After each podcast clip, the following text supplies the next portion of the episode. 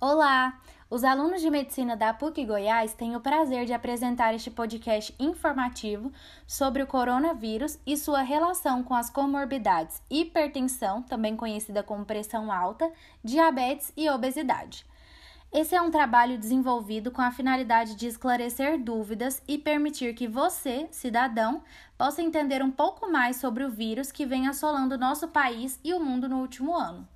O SARS-CoV-2 faz parte de uma grande família de coronavírus, a qual, em sua maioria, atinge apenas animais, como é o caso do MERS-CoV. Contudo, no ano de 2019 surgiu uma nova variação capaz de infectar humanos na cidade de Wuhan, na China.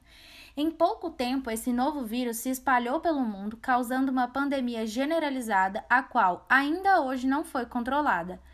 Os sintomas da Covid-19, doença resultante da infecção pelo SARS-CoV-2, podem variar muito na população, indo desde pessoas completamente sem sintomas, os assintomáticos, a pessoas com necessidade de suporte ventilatório para respirar, chegando muitas vezes à morte do paciente.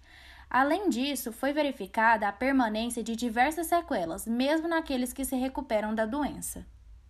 Apesar dos esforços investigativos, pouco ainda se sabe sobre a atuação desse vírus sobre o nosso corpo. Contudo, foi notado pelos pesquisadores e médicos que pessoas com diabetes, obesidade ou hipertensão possuem uma disposição maior a se tornarem casos de risco quando infectados. Dessa forma, vamos explicar rapidamente como cada uma dessas comorbidades afetam no desenvolvimento da Covid-19. Em primeiro lugar, é essencial entender como o vírus entra na célula do nosso organismo. A infecção pelo SARS-CoV-2 é muito complexa e envolve diversos mecanismos, sendo o mais importante a ligação do vírus com uma enzima presente na membrana das nossas células, a chamada ECA2, enzima conversora de angiotensina 2. Essa enzima participa da inibição do sistema renina-angiotensina, impedindo a formação da angiotensina 2, a qual aumenta a pressão sanguínea. Para facilitar a compreensão, imagine o sistema renina-angiotensina como um carro e a angiotensina 2 como um acelerador, o qual aumenta a velocidade do veículo, que é a pressão sanguínea.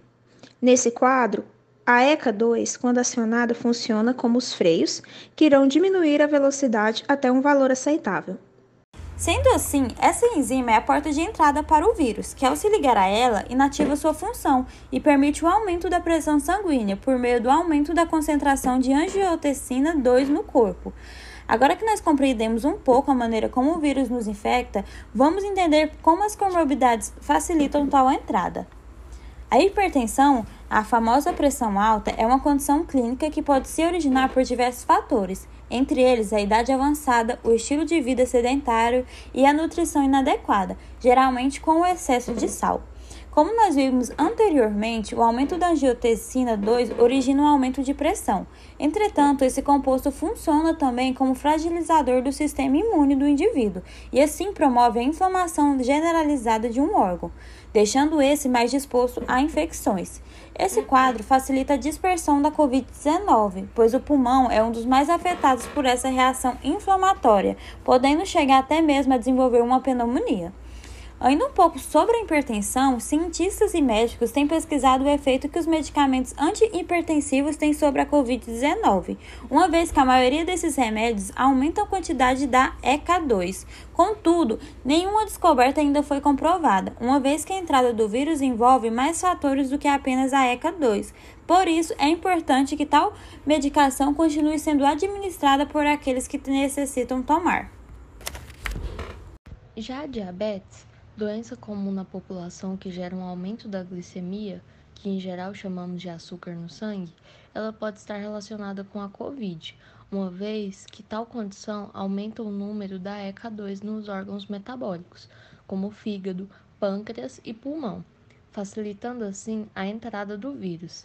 Além disso, a diabetes também causa hipertensão e o aumento da cascata inflamatória. No caso da obesidade, essa está ligada às duas últimas condições citadas, ou seja, ela gera o aumento da reação inflamatória que causa danos em diversos órgãos e inativa o sistema imune. Além disso, essa condição clínica está relacionada ao desenvolvimento de diversos problemas respiratórios, os quais podem piorar em casos de Covid. Para finalizar, a quantidade a mais de gordura resulta em um ambiente propício para a replicação do vírus dentro do corpo. Depois dessa rápida explicação, podemos então perceber que os cuidados com a nossa saúde no geral são importantes para prevenir não somente a Covid-19, mas outras inúmeras doenças que se utilizam de um sistema imune mais fragilizado para infectar o corpo.